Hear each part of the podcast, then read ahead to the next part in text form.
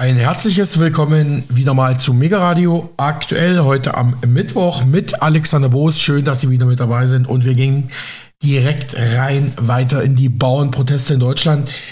Hier noch ein paar Ergänzungen zu unserer großen Reportage gestern. Mittlerweile habe ich gehört, dass auch Landwirte aus Polen und Ungarn, also aus Osteuropa, das habe ich ebenfalls auf Telegram gesehen, die deutschen Landwirte im Protest unterstützen werden. Also nicht nur Bauern aus Belgien, Frankreich, Holland sondern auch aus Osteuropa sind jetzt äh, ja teilweise auch auf dem Weg nach Berlin, habe ich gehört. Hier nochmal ein paar Reaktionen und O-Töne. Mit ihren Traktoren blockieren sie Autobahnauffahrten und Straßenkreuzungen.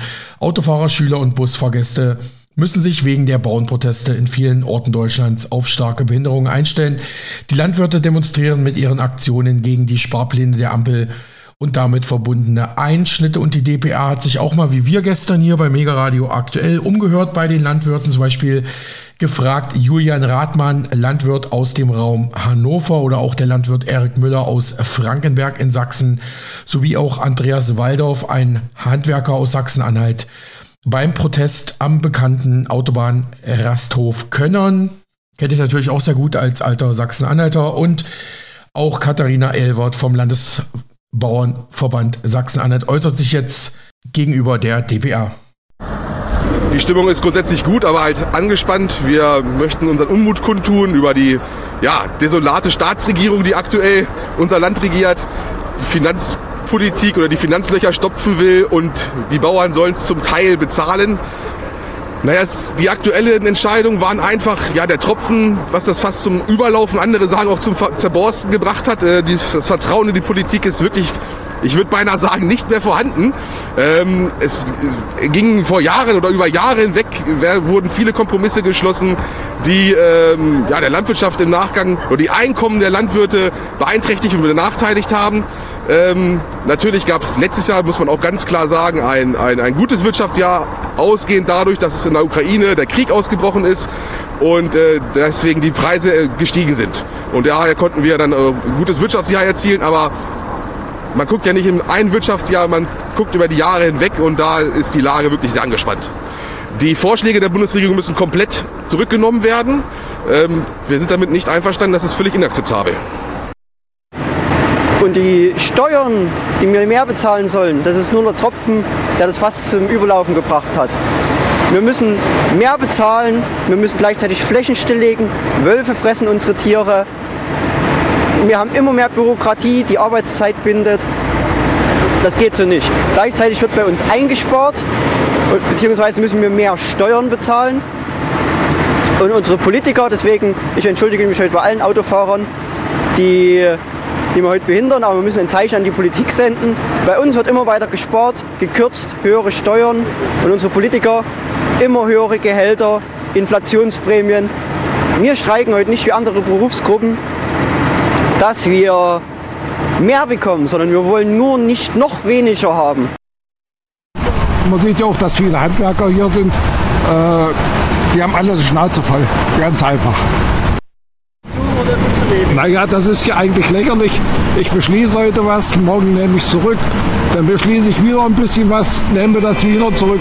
Das ist mit jedem Gesetz, was sie mittlerweile machen, ist ja das so. Und das kann ja kein Mensch mehr verkraften, was sie veranstalten. Also die Stimmung ist, dass äh, wir nicht aufgeben werden, bis die Bundesregierung die Sparpläne zurückgenommen hat, also die Steuervergünstigung vom Agrardiesel komplett äh, erhalten bleibt, die Rückerstattung. Wir haben genug ja, durch die Agrarpolitik, durch die vielen Einschränkungen, die im letzten Jahr schon waren bezüglich äh, Auflagen, ähm, ist das der i-Tüpfel gewesen, ähm, die Steuervergünstigung für Agrardiesel zurückzunehmen. Und deswegen müssen wir jetzt auf die Straße gehen.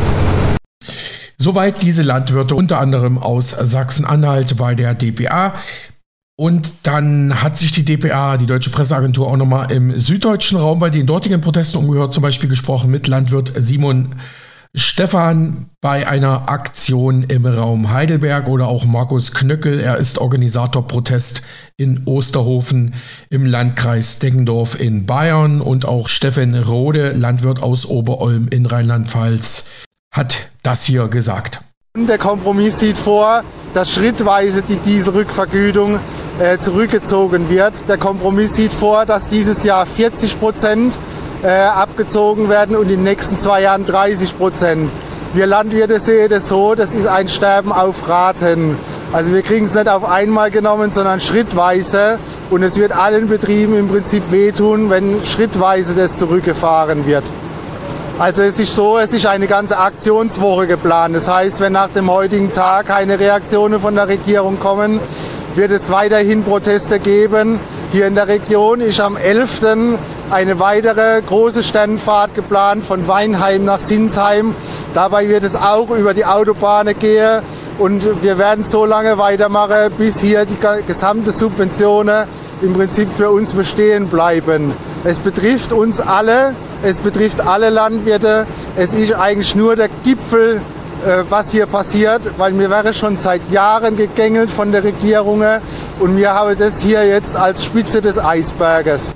Ja, die Absicht ist, dass wir mir äh, das auf alle Fälle nicht hinnehmen, äh, wo es die Ampelregierung uns da aufgedruckt äh, sei es in der Landwirtschaft die, die Steuerbefreiung, Abschaffung der Kfz-Steuerbefreiung oder die Dieselrückvergütung, die wir streichen möchten, oder dann auch in der Gastronomie äh, die Anhebung der Mehrwertsteuer äh, oder das Heizungsgesetz. Also es gibt so viele Sachen und es sind da so viele verschiedene Leute da, die wo sich da halt engagieren dafür und da, da haben wir einfach dagegen und da möchten wir etwas bewirken damit.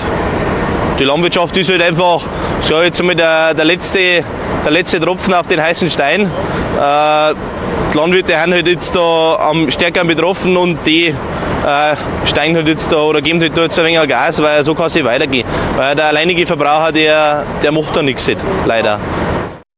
Ja, ähm, hat ja bestimmt jeder mitbekommen, dass wir aktuell äh, Einschränkungen im äh, Diesel- und Kfz-Steuersegment haben. Und äh, das Ganze ist für uns nicht ganz ersichtlich, wo die, die Kürzungen herkommen sollen. Äh, es gibt dafür keine Grundlage. Wir nutzen die Straßen nicht mehr und nicht weniger als die ganze Zeit auch. Wir verbrauchen den größten Teil des Diesels auf äh, landwirtschaftlichen Flächen und ähm, müssen deswegen unserer Meinung nach nicht mehr äh, Steuer entrichten als die ganze Zeit auch. Nur weil mehr Steuereinnahmen oder mehr Geld gebraucht wird, kann man es nicht auf dem Rücken weniger austragen. Ja, beziffern ist schwierig. Es sind aber, es sind aber mehr Ausgaben, die, äh, die in der aktuellen Zeit einfach für uns nicht, nicht tragbar bzw. nicht hinnehmbar sind. Ähm, es wird überall gesprochen, dass die, die Landwirte die letzten drei Jahre äh, super Einkommen hatten. Ähm, wir sind aber mittlerweile wieder auf dem Vorkriegsniveau, was die Preise angeht. Und äh, Bäcker und auch Metzger sind in ihren Preisen nicht wieder nach unten gegangen das ist immer schwierig, dem Verbraucher dann klar zu machen, dass der Gewinn oder der Mehrgewinn dann beim Bäcker oder beim Metzger selbst bleibt und nicht beim Landwirt ankommt. Ja, soweit diese Bauern aus Süddeutschland gegenüber der DPA zu ihren Gründen, warum sie beim Bauernprotest mitmachen. Die Proteste der Landwirte gegen die Sparpläne der Bundesregierung gehen in den nächsten Protesttag, wenn auch deutlich ruhiger als noch am Montag. Also gestern war die Lage doch etwas beschaulicher als noch am Montag.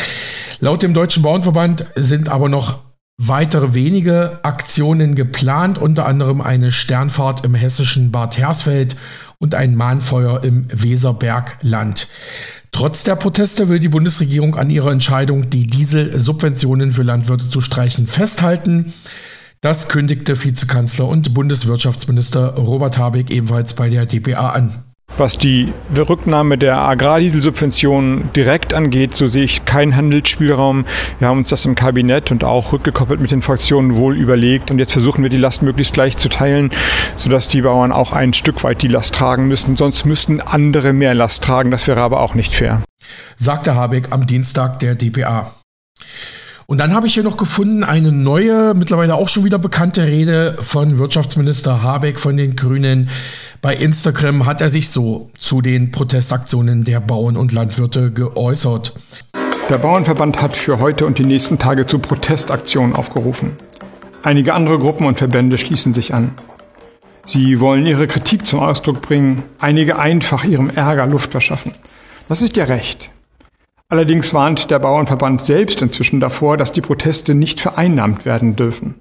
Es kursieren Aufrufe mit Umsturzfantasien, extremistische Gruppen formieren sich, völkisch-nationalistische Symbole werden offen gezeigt. Es wird sichtbar, dass in den letzten Jahren etwas ins Rutschen geraten ist, was den legitimen demokratischen Protest und die freie Meinungsäußerung entgrenzt, so dass nun auch zuvor Unsagbares legitimiert erscheint. Der Einspardruck, zu dem das Urteil des Verfassungsgerichts geführt hat, ist da. Wir mussten ad hoc große Milliardensummen einsparen. Diese Aufgabe haben wir uns gestellt und den Haushalt neu aufgestellt. Es gab ja einen fertigen Entwurf vor dem Urteil, der anderes vorsah. Aber es ist eine Tatsache, dass die Union mit dem Ziel geklagt hat, dass Milliarden eingespart werden. Und so fiel das Urteil dann aus. Die Konsequenz ist, dass gespart wird. Worum es mir jedoch heute geht, ist etwas anderes. Hinter den angekündigten Protesten steht mehr als die jetzigen Regierungsentscheidungen.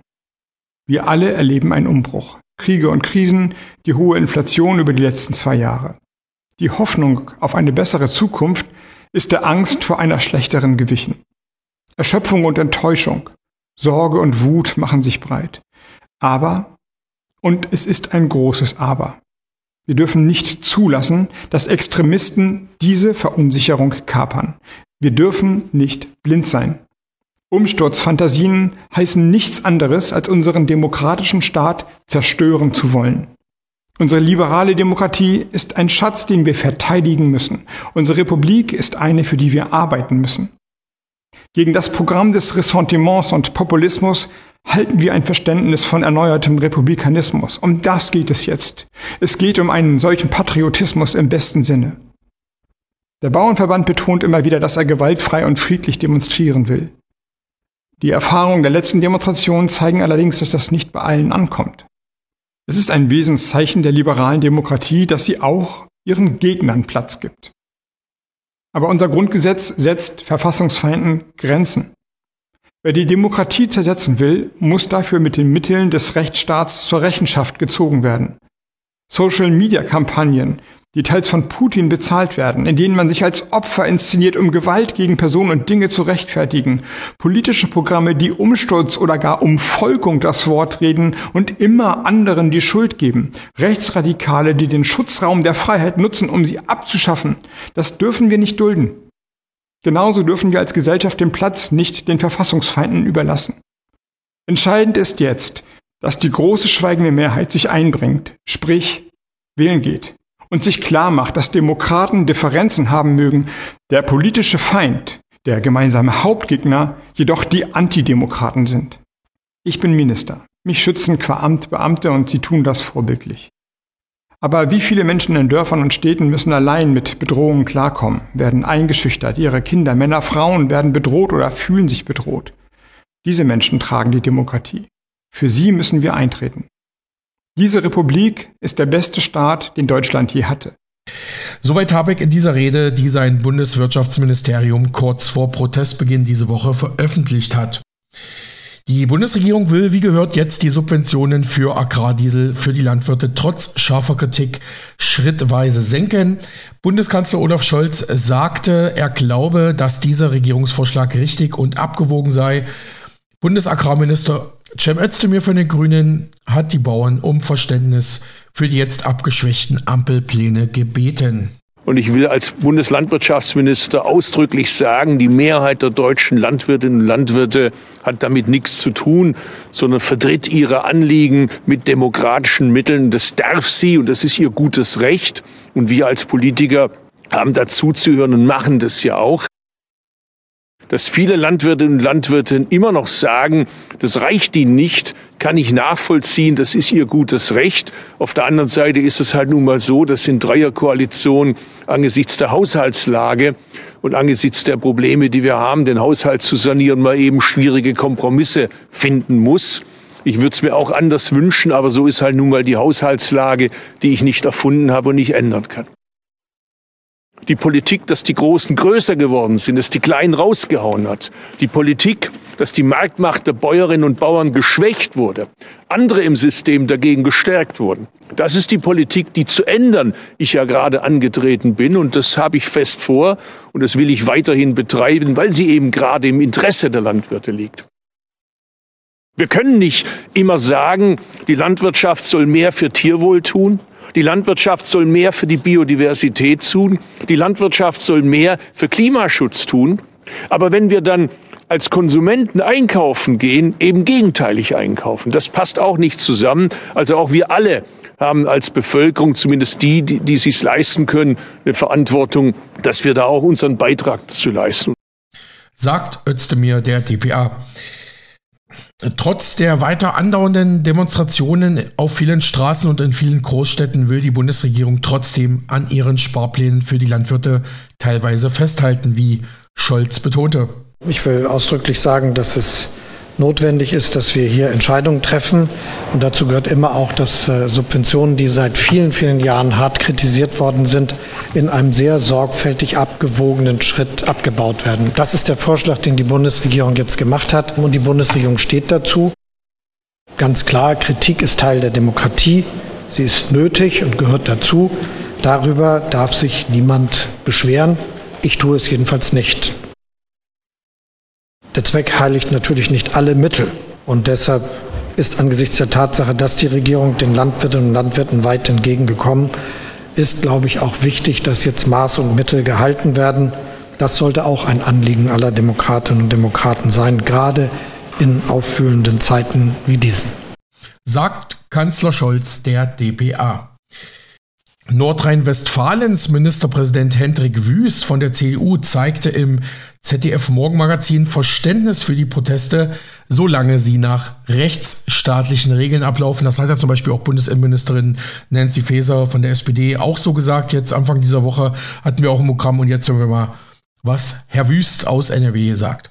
Es geht im Kern ja darum, ob die Landwirtsfamilien eine Perspektive haben. Ich habe noch nie erlebt, dass eine junge Generation die Höfe übernommen hat und nicht investiert. Es wurde immer investiert. Das war auch im Wohle, im Sinne des Tierwohls, das war auch im Sinne der Verbraucherinnen und Verbraucher, dass dort moderner produziert wurde, wenn investiert wurde. Das passiert gerade nicht, weil die jungen Menschen sich Sorgen machen. Und jetzt kommt obendrauf noch dieses Paket an Sonderbelastungen und deswegen teile ich die Sorgen, Nöte und die Anliegen der Landwirtschaft. Man kann ja mit der Landwirtschaft mal in den Diskurs gehen.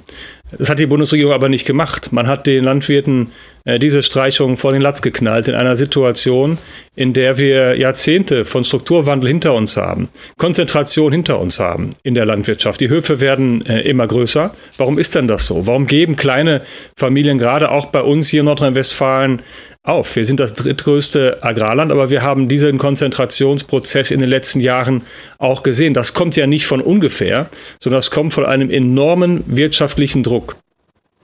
Wenn ich mir anschaue, was der Bundeshaushalt jetzt einzusparen hat, dann ist das etwas, das wir im Landeshaushalt Nordrhein-Westfalen durchaus auch einsparen äh, mussten. Und man muss das fair machen. Man muss das über alle Ressorts fair verteilen und darf nicht überproportional eine gesellschaftliche mhm. äh, Gruppe belasten. Es fehlt an allen Ecken und Enden, um Strukturwandel, wie ihn Gesellschaft auch möchte, in Landwirtschaft zu gestalten. Gut. Beispielsweise beim Tierwohl. Die Auflagen steigen, Unterstützung dafür gibt es nicht und der Markt gibt manches, was dort von der Politik und von Gesellschaft auch gewünscht wird, ja. kaum her. Soweit Hendrik Wüst, Regierungschef von Nordrhein-Westfalen zu den Bauernprotesten. Ja, und ähm, das reicht natürlich noch nicht in dieser Krisenzeit. Da muss natürlich immer noch mal einer draufgesetzt werden. Ab heutigem Mittwoch wird mal wieder großflächig bei der Deutschen Bahn gestreikt. Wichtig also, falls Sie, liebe Hörerinnen, liebe Hörer, mit dem Zug fahren wollen, bis Freitagabend soll das noch passieren, dieser Streik. Die Tagesschau meldete gestern, die Lokführergewerkschaft GDL hat vor Gericht einen Etappensieg errungen. Sie darf nun doch streiken. Lokführer dürfen nun doch wieder streiken. Die Bahn geht zwar noch in Berufung, doch laufen bereits alle Vorbereitungen für den bislang längsten Streik, habe ich hier in den Medien gelesen. Für Bahnreisende dürften es also wieder stressige Tage werden. Die Gewerkschaft Deutscher Lokomotivführer GDL darf also ab heutigem Mittwoch den Schienenverkehr in Deutschland bestreiken. Versuche der Bahn und des ebenfalls betroffenen Wettbewerbers Transdev diesen Streik juristisch stoppen zu lassen, scheiterte am Montagabend vorerst vor dem Arbeitsgericht Frankfurt. Die Bahn kündigte zwar in Berufung zu gehen und das Urteil in der zweiten Instanz vom Hessischen Landesarbeitsgericht überprüfen zu lassen, aber ungeachtet dessen laufen die Vorbereitungen für den Streik, wie gehört. Er begann bereits am gestrigen Dienstagabend ab 18 Uhr im Güterverkehr und ab heutigem Mittwoch früh um 2 Uhr nachts legten dann auch die Lokführer ja ihre Arbeit nieder. Dieser Streik soll laut GDL voraussichtlich bis Freitagabend um 18 Uhr andauern und dann ist natürlich auch noch darüber hinaus mit massiven Beeinträchtigungen im Bahnverkehr deutschlandweit zu rechnen. Die Deutsche Bahn AG kündigte für Mittwoch bis Freitag einen Ersatzfahrplan mit stark eingeschränktem Angebot an. Also bitte informieren Sie sich bei den entsprechenden Stellen und Webseiten der Bahn, falls Sie Bahn fahren wollen jetzt die Tage. GDL-Chef Klaus Weselski zeigte sich erleichtert nach der Entscheidung des Arbeitsgerichts, dass der Streik jetzt doch stattfinden kann. Wir sind immer optimistisch und trotzdem brechen wir nicht in Jubelschreie aus, sagte er der DPA. Von daher sind wir erstmal erleichtert, aber Sie wissen, dass das ganze Verfahren in die zweite Instanz geht, so wie das bei einstweiligen Verfügungen äh, der Fall ist. Und erst wenn diese Entscheidungen gefallen sind, sind wir sicher, ob wir unseren Streik durchführen dürfen oder äh, kriegen den Streik verboten. Grund zum Feiern ist erst, wenn die zweite Instanz entschieden hat. Wir haben noch einiges zu tun. Wir sind optimistisch, wir sind immer optimistisch äh, und trotzdem äh, brechen wir heute nicht in Jubelschreie aus unter der Überschrift, wir haben schon gewonnen. Wir werden den Prozess wie immer auch über die Gerichte über uns ergehen lassen und setzen darauf, dass das Recht auf unserer Seite ist. Wir haben rechtmäßig gestreikt. Wir haben rechtmäßig Forderungen erhoben, wir haben rechtmäßig alle Tarifverträge gekündigt und sind der festen Überzeugung, dass wir auch diesmal vor dem Arbeitsgericht Recht bekommen. Wir haben die Gegnerunabhängigkeit gewahrt, wir haben Tarifverträge mit der Fairtrain verhandelt. Das alles stellt die Deutsche Bahn AG in Zweifel. Nur um die GDL an der Stelle rechtlich, juristisch abstoppen zu können. Die Frage ist doch, äh, wenn ein Arbeitgeber versucht, seine eigenen Beschäftigten und die Öffentlichkeit mit solchen Scheinangeboten äh, zu täuschen und wenn er glaubt, dass eine Gewerkschaft darauf reinfällt, kann man doch nie daraus ableiten, dass unsere Streiks äh, unverhältnismäßig sind. Wir haben immer eine Kompromissfindung innerhalb von Verhandlungen. Derzeitig sagt Herr Seiler, er will nicht in die Absenkung der Wochenarbeitszeit mit Lohnausgleich. Punkt. Und wenn er das sagt, gibt es keinen Grund, an den Verhandlungstisch zurückzukommen. Soweit Lokführer-Gewerkschaftschef Weselski bei der DPA. Die GDL ist nicht offenkundig tarifunfähig, sagte die Vorsitzende Richterin zur Begründung zum aktuellen Urteil. Die Bahn kündigte aber, wie gehört, schon an, vor dem Landesarbeitsgericht in Hessen in Berufung zu gehen. Wir werden alles tun, um unsere Kunden, also die Bahnkunden, vor unnötigen Streiks zu schützen teilte Bahnverhandlungsführer Florian W. der DPA mit. Die DB geht gegen die Entscheidung des Arbeitsgerichts Frankfurt in Berufung. Wir werden alles tun, um unsere Kundinnen und Kunden vor unnötigen Streiks zu schützen. Und deshalb werden wir das Urteil vom Hessischen Landesarbeitsgericht überprüfen lassen. Soweit Bahnsprecher Florian W. Millionen Fahrgäste werden vermutlich ab heute am Bahnsteig stehen gelassen. Der Fahrgastverband ProBahn findet den Arbeitskampf, also den Streik, in Ordnung, weil er rechtzeitig angekündigt wurde. Das sagte der Bundesvorsitzende von ProBahn, Detlef Neuss, dem Sender NTV. An sich stellen wir das Freirecht natürlich nicht in Frage. Das ist ein Grundrecht. Und da steht es uns halt nicht zu, hinzugehen und zu sagen, es darf nicht gestreikt werden, obwohl es natürlich für die Fahrgäste ein sehr großes Problem darstellt, drei Tage am Stück. Da bin ich an und für sich nicht sehr zuversichtlich, weil da geht es ja auch im Grunde genommen äh, darum, dass ähm, die Gewerkschaft gleichzeitig als äh, Arbeitgeber auftritt mit dieser neuen Genossenschaft Fairtrain. Und äh, ich habe da so meine erheblichen Zweifel, dass das noch etwas bringt und den Streik wirklich noch abwendet. Soweit Detlef Neuss vom Fahrgastverband Pro Bahn.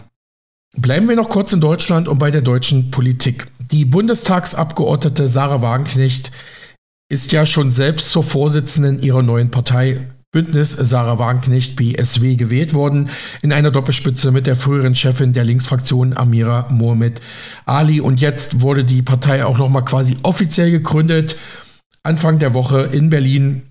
Dort betonte Wagenknecht, warum und wie sich ihre Partei von anderen Parteien hervorheben, absetzen will. Und es war auch jetzt die schon, ja, eigentlich bekannte, und es wurde jetzt auch nochmal offiziell bekannt gegeben, dass die neue Partei von Wagenknecht jetzt auch tatsächlich bei der Europawahl Anfang Juni antreten wird. Das hatten ja wir auch schon so häufig berichtet die letzten Wochen und Monate. Und was Frau Wagenknecht da genau sagte, wie ihre politischen Zielsetzungen sind und was sie mit der Partei vorhat, das hören wir jetzt im O-Ton ebenfalls bei der DPA. Anders als andere Parteien wollen wir tatsächlich die Programmatik gemeinsam mit denen entwickeln, die von den Problemen im Land in ihrem Alltag betroffen sind und die oft besser als hauptamtliche Politiker wissen, welche Veränderungen ihnen wirklich helfen würden. Die Europawahl wird die erste Wahl sein, zu der das BSW antritt. Danach folgen drei Wahlen in Ostdeutschland und wir sind zuversichtlich, bei allen drei Wahlen mit kompetenten Landeslisten antreten zu können. Wir haben die neue Partei gegründet, damit diese falsche Politik, damit die Unfähigkeit und Arroganz hier im Berliner Regierungsbezirk, die unsere Land spaltet, unsere Zukunft verspielt und unsere Demokratie gefährdet, damit das überwunden werden kann. Viele Menschen können ja einfach mit diesen Labels links oder auch rechts nicht mehr viel anfangen. Und das ist ein Kernproblem. Wenn man das, wenn man eine linke Identität so definiert, dass dafür essentiell ist, sich für soziale Gerechtigkeit einzusetzen, eine Stimme auch derer zu sein, die in unserer Gesellschaft immer unter die Räder kommen, die seit Jahren von der Politik vergessen wurden. In dem Sinne, natürlich äh, treten wir dieses Erbe an und wollen es auch ausdrücklich. Aber für viele Menschen ist links ja heutzutage mit ganz anderen Debatten besetzt. Da geht es um Genderfragen, da geht es um Lifestyle-Fragen und davon fühlen sie sich nicht mehr vertreten. Und deswegen werden wir diese Labels nicht für uns äh, benutzen. Sie werden ihr Urteil finden, wie, wie, wie sie uns einordnen. Ich glaube, das ist missverstanden worden. Es steht sehr deutlich in der Erklärung und wir sind uns da auch völlig einig, dass selbstverständlich, wenn Menschen politisch verfolgt werden, dass sie dann auch ein Recht auf Schutz haben. Das Problem ist, dass so wie die Gesetze heute ausgestaltet sind, das zu sehr langen Verfahren führt und in der Regel nicht dazu, dass Menschen, die verfolgt werden, in erster Linie Schutz bekommen, sondern das sehen wir ja an den Zahlen, noch nicht mal ein Prozent derer, die, die einen Asylantrag stellen, wirklich auch ein Asylrecht haben. Also es gibt natürlich keine formalen Einschränkungen. Es wird aber so sein, dass wir Mitglieder kennenlernen. Also dass man sich vorerst, also jetzt nicht ich persönlich, nicht jedes Mitglied persönlich begrüßen können, aber sie müssen einfach, und da appelliere ich auch daran, dass ich weiß, dass viele Menschen haben mir auch schon gesagt haben, sie möchten gern Mitglied werden. Wir müssen natürlich aufpassen, dass wir nicht in die Falle tappen, in die junge neue Parteien oft tappen, dass sie eben Menschen auch aufnehmen, manchmal die auch schon durch fünf Parteien durchgezogen sind, die jetzt nicht so konstruktiv sich einbringen. Also gerade dieses Thema ist natürlich eins, das auch ein Grund war, warum wir diese Partei gegründet haben, weil die Menschen ihre Brot- und Butterthemen, die Themen, die ihr ganz alltägliches Leben ausmachen, dass sie gut bezahlt werden, dass ihre Arbeitsplätze sicher sind, dass sie in Wohnungen leben, deren Mieten sie bezahlen können. Sagen Sie mir, welche von den anderen Parteien dafür stehen. Also die AfD bestimmt nicht, dass man Mieten reguliert und dass man hier auch äh, da eingreift in den Markt. Also insoweit finde ich, äh, wir können da in sehr vielen Punkten, wir werden in Kürze unser Europawahlprogramm vorlegen. Das wird ja auch ein viel detaillierteres Programm nochmal sein als das aktuelle Parteiprogramm. Wenn Sie das neben die Programme anderer Parteien legen, glaube ich, werden sich keine Fragen mehr stellen, wo die Unterschiede sind. Ja, soweit Sarah Wagenknecht zu ihrer jetzt komplett offiziellen Gründung ihrer neuen Partei BSW. Blicken wir auf die internationale Politik. Die deutsche Außenministerin Annalena Baerbock von den Grünen besuchte die letzten Tage das Westjordanland in Israel. Drei Monate nach Beginn des Gazakriegs wollte sie sich ein eigenes Bild der Lage der Palästinenser vor Ort machen. Später traf sie sich in Ramallah auch mit dem palästinensischen Außenminister Riyad al-Maliki. Schon am Montag bei Baerbocks ersten Gespräch in Israel stand die Lage der Palästinenser im Mittelpunkt und sie sorgte für einige Verärgerung der israelischen Regierung, das kann ich schon mal so verraten. Die israelische Armee muss mehr tun, um Zivilistinnen und Zivilisten in Gaza zu schützen. Sie muss Wege finden, Hamas zu bekämpfen, ohne dass so viele palästinensische Menschen Schaden an Leib und Leben nehmen. Das Leid so vieler unschuldiger Beteiligter kann so nicht weitergehen. Wir brauchen eine weniger intensive Operationsführung. Über die Hälfte der Häuser im Norden von Gaza sind beschädigt oder zerstört. Fast zwei Millionen Menschen mussten aus ihrem Zuhause fliehen, also fast alle. Die meisten sind ohne Schutz vor Regen und Kälte, ohne Bett und ohne Sanitäranlagen. Hunger und Durst sind entsetzlicher Alltag und Seuchen breiten sich aus. Kleine Kinder, Schwangere, alte Menschen werden nicht ausreichend versorgt. Jeder, der sich vorstellt, es wären die eigenen Angehörigen, kann dazu nicht schweigen. All diese Menschen brauchen Nahrung, sie brauchen sauberes Wasser, sie brauchen medizinische Versorgung. Deutschland hat daher seine humanitäre Hilfe seit Kriegsbeginn auf über 200 Millionen Euro verdreifacht. Wir stehen weiter bereit zu unterstützen, wo wir nur können. Aber das, was an finanziellen Mitteln, das, was an Gütern bereitsteht, muss dann auch ankommen, es muss auch durchkommen. Und das ist viel zu wenig. Soweit Baerbock gegenüber der DPA im Westjordanland und die Nachrichtenagentur Reuters berichtete so über die Baerbock-Forderung an die israelische Regierung. Bundesaußenministerin Annalena Baerbock hat von Israel einen besseren Schutz der Palästinenser im Westjordanland gefordert. Es sei die Verantwortung der israelischen Regierung, bei Angriffen auf Menschen, die dort legitim leben und illegal angegriffen würden, den Rechtsstaat umzusetzen und durchzusetzen, sagte Baerbock am Montag bei einem Besuch in einer palästinensischen Ortschaft in der Nähe von Ramallah im Westjordanland. Unsere Haltung ist daher ganz klar, der Siedlungsbau ist illegal. Er untergräbt den dauerhaften Frieden und gefährdet die Zwei-Staaten-Lösung und gefährdet damit auch die Sicherheit Israels. Palästinenser müssen in Sicherheit und Selbstbestimmung und in Würde in ihrem eigenen Land leben können.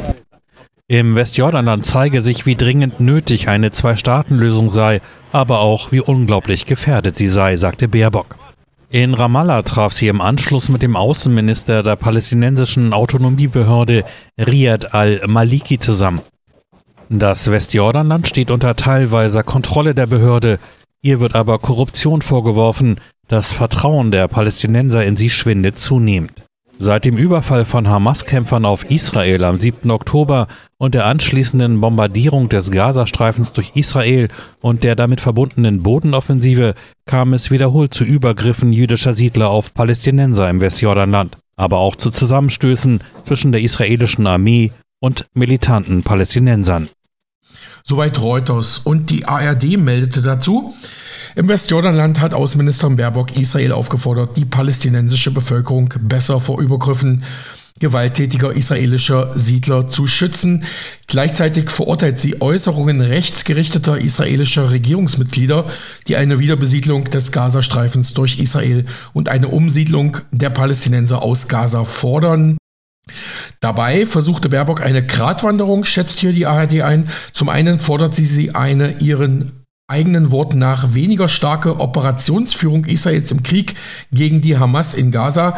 Andererseits betonte sie das Recht Israels, sich gegen den Angriff zu verteidigen und auch Geiseln zu befreien. Auch sei es Zeit, an die Zeit nach dem Krieg zu denken, betonte Baerbock. Eine Wiederbesiedlung jüdischer Siedler des Gazastreifens schloss sie aber aus. Während der Krieg im Gazastreifen und der Beschuss an der nördlichen Grenze zu Israel anhält und das Nachrichtengeschehen dominiert, gehe unter, dass auch die Gewalt im Westjordanland immer mehr ausufert. Erst Anfang der Woche verletzte ein Autofahrer einen Soldaten an einem Checkpoint. Die Soldaten schossen auf das Auto ein dreijähriges Kind einer Beduinenfamilie, das in der Nähe war, wurde versehentlich erschossen von den israelischen Soldaten. Also auch hier leider wieder eine traurige Meldung. Und der Deutschlandfunk meldete zu Beginn dieser Woche, die israelische Armee hat wieder mehrere Ziele der Hisbollah-Miliz im Libanon unter Beschuss genommen. Kampfjets der Luftwaffe hätten eine militärische Anlage und einen Raketenwerfer an der Grenze angegriffen, teilten Israels Streitkräfte mit. Außerdem habe es Angriffe mit einer israelischen Drohne und einem Hubschrauber auf Hisbollah-Stellungen gegeben, von denen aus Israel beschossen worden sei. Auch US-Außenminister Anthony Blinken ist wie die deutsche Außenministerin Baerbock derzeit auf Nahostreise und besucht mehrere Staaten, um über die Lage im Konflikt zu sprechen. Am heutigen Mittwoch wird die grüne Politikerin im Libanon erwartet, also da, wo jetzt auch die Kampfhandlungen gegen die Hisbollah waren. Im Hintergrund laufen Bemühungen um die Freilassung von Geiseln, ergänzt dazu noch der Spiegel. Laut der ARD hält US-Außenminister Blinken nach eigenen Worten eine bessere Einbindung Israels in die Nahostregion nach Ende des Gaza-Krieges für möglich. Israel bemühe sich seit Jahren um bessere Beziehungen und eine stärkere Integration im arabischen Nahen Osten. Und Blinken sehe dafür tatsächlich echte Chancen, sagt er jetzt bei einem Treffen mit seinem israelischen Amtskollegen, dem israelischen Außenminister Israel Katz. Aber wir müssen diese schwierige Zeit überstehen, betonte Blinken, und sicherstellen, dass sich der 7. Oktober, also der Hamas-Angriffe, nicht wiederhole. Und wir müssen daran arbeiten, eine andere und bessere Zukunft aufzubauen, fügte er mit Blick auf den Überfall der militant-islamistischen Palästinenserorganisation Hamas auf Israel hinzu. Also soweit hier der Standpunkt aus Washington aktuell. Übrigens, wo wir gerade im Ausland sind, Frankreichs Regierung ist zurückgetreten. Das werden wir uns aber aus Zeitgründen die nächsten Tage noch näher anschauen. Ja, und zum Schluss geht's nochmal zurück nach Deutschland, denn zwei prominente Deutsche sind tot, ein bekannter Politiker und ein vermutlich noch bekannterer Sportler, ein Fußballer. Die CDU-Größe der CDU-Spitzenpolitiker Wolfgang Schäuble ist tot, er ist bereits im Dezember verstorben. Und Franz Beckenbauer, die große Fußballlegende Deutschlands, vor wenigen Tagen. Beide waren schon etwas älter, komme ich gleich noch drauf. Und ja, damit möchte ich heute die erste Stunde schließen mit Nachrufen, mit einer Würdigung sozusagen, da aber auch bei Schäuble mit einer kritischen Würdigung. Obwohl, wenn ich jetzt an den äh, vermeintlichen Korruptionsskandal bei der äh, FIFA-WM-Vergabe für, für Deutschland denke, wo ja Beckenbauer auch eine zentrale Rolle gespielt haben soll, müsste man sagen, also beide dann vielleicht doch nicht mit einer weißen Weste ins Grab gegangen, wenn ich das mal leicht despektierlich sagen kann. Aber trotzdem wollen wir die beiden ehren. Der Südwest Funk, der SWR, schrieb in einem Nachruf auf Schäuble, ein Leben für die Politik. Wolfgang Schäuble ist im Alter von 81 Jahren gestorben. Der südbadische Bundespolitiker hinterlässt ein großes Vermächtnis, die deutsche Einheit. Ein Nachruf auf ein Leben für die Politik. Kanzleramtschef, CDU-Fraktionschef, CDU-Parteichef, Minister, Bundestagspräsident. Wolfgang Schäuble war schon fast alles, was man in der deutschen Politik werden konnte. Nun ist er im hohen Alter gestorben. Insbesondere als Bundesinnenminister und später als Finanzminister war er aus der deutschen Politik nicht wegzudenken. Gern wäre der gebürtige Freiburger wohl auch Kanzler oder zumindest Bundespräsident geworden, ein Politiker mit unbestrittenen Verdiensten, aber auch ein Mann, an dem sich die Geister schieden. Ich hatte es schon angekündigt. In seinem Wahlkreis Offenburg hatte Schäuble seit fast 50 Jahren, also 14 Mal hintereinander ohne Unterbrechung, das Bundestagsdirektmandat geholt. Diesen Rekord in der deutschen Parlamentsgeschichte seit 1871 wird ihm so leicht niemand abnehmen.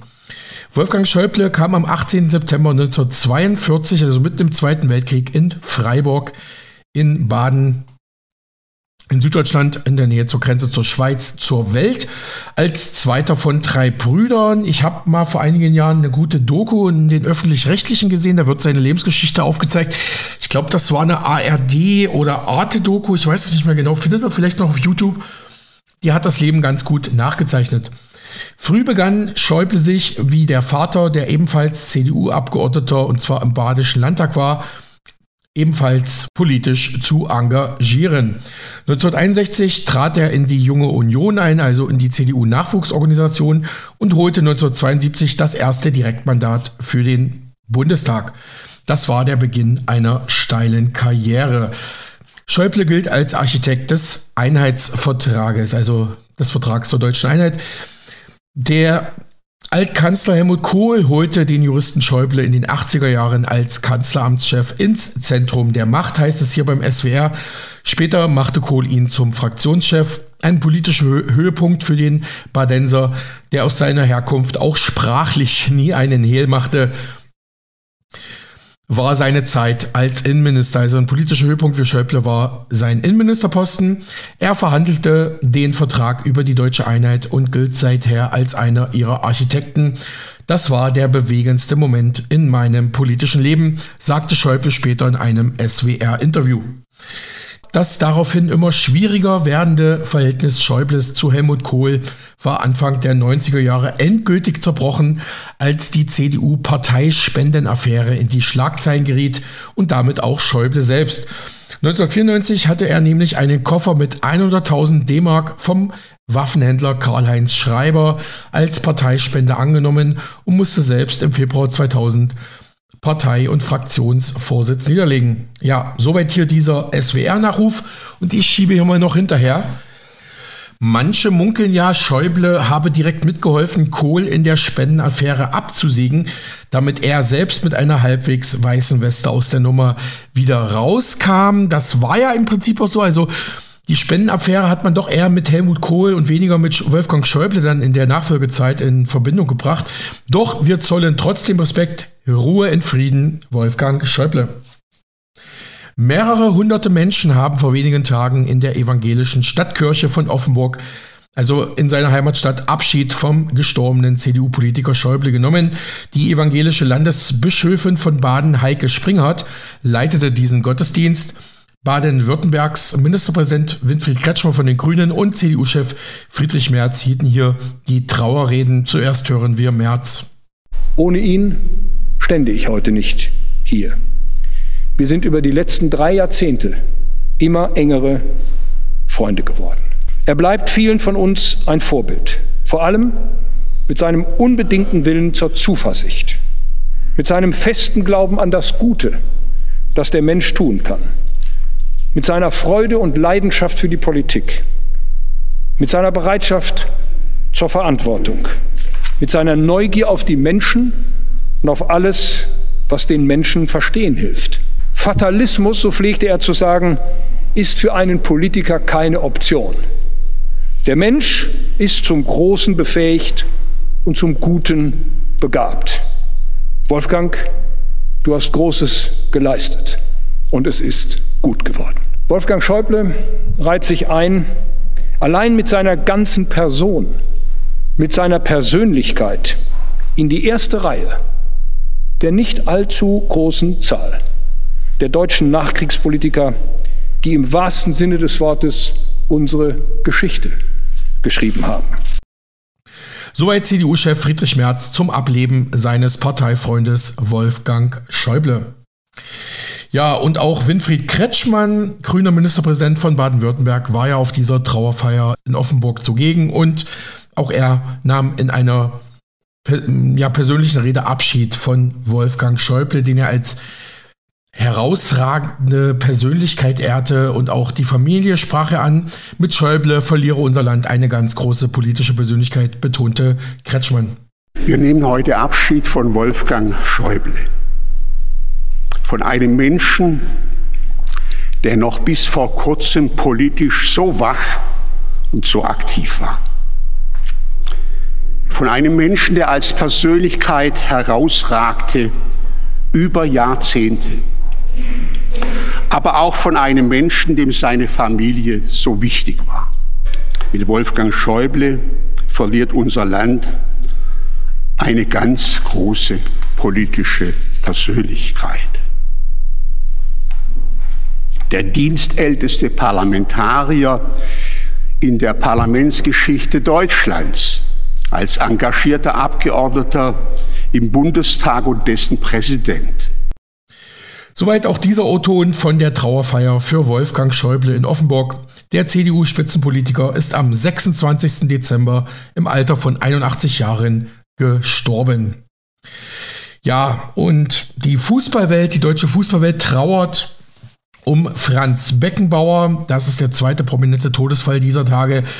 Das Fußballfachmagazin Der Kicker schrieb in diesem Nachruf auf Beckenbauer, lasst den Kaiser lächeln. Franz Beckenbauer, die große Fußballikone, ist im Alter von 78 Jahren gestorben. Er wird als eine Lichtgestalt mit einer unwiderstehlichen Aura in Erinnerung bleiben. Die kollektive Erinnerung an große Persönlichkeiten manifestiert sich oft in ikonischen Bildern. Vor dem geistigen Auge taucht da der knapp 25-jährige Beckenbauer auf, der sich im WM-Halbfinale 1970 in Mexiko die Schulter ausgekugelt hatte und das Jahrhundertspiel gegen Italien 3 zu 4 nach Verlängerung im Aztekenstadion dennoch bis zum Ende durchstand. Den rechten Arm trägt er dabei so formvollendet elegant in einer Schlinge vor dem Körper, dass seine Aufrechterhaltung alle Anstrengung überstrahlt. Wo andere sich quälen würden, scheint Beckenbauer fast zu schweben. Genau, also das war ja dieser berühmte Fußballstil von Beckenbauer, der hat ja quasi den Ball mehr zum Schweben gebracht und ähm, ja, den Ball wirklich gestreichelt. Also der feinste deutsche Fußballfuß, sagt man ja immer. Hier weiter beim Kicker. Selbst unter größten Schmerzen spielte Beckenbauer weiter. Dieser Eindruck bestimmte das Bild vom Kaiser Franz ganz generell. Jedenfalls in jenen vier Jahrzehnten, in denen Beckenbauer den deutschen Fußball maßgeblich prägen sollte. Von seiner ersten WM-Teilnahme 1966 in England, Sie erinnern sich mit dem berühmten Wembley-Tor, bei der er als bester junger Spieler des Turniers sogar ausgezeichnet wurde, bis zum strahlenden Heimturnier in Deutschland WM 2006, das er als Bewerbungs- und Organisationschef maßgeblich verantwortete. Und jetzt schieben wir nochmal der Fairness halber hinterher. Da gab es dann auch nochmal einen kleinen Korruptionsskandal. Auch nicht der erste für den, für den Franz, aber er hat ja auch einige persönliche Liebschaften. Da gab es auch immer wieder Skandale und Skandälchen mit seinen Frauen, aber er ging immer als strahlender Sieger irgendwie davor. Er war irgendwie auch Mr. Teflon im Fußball, wie Gerhard Schröder in der Politik.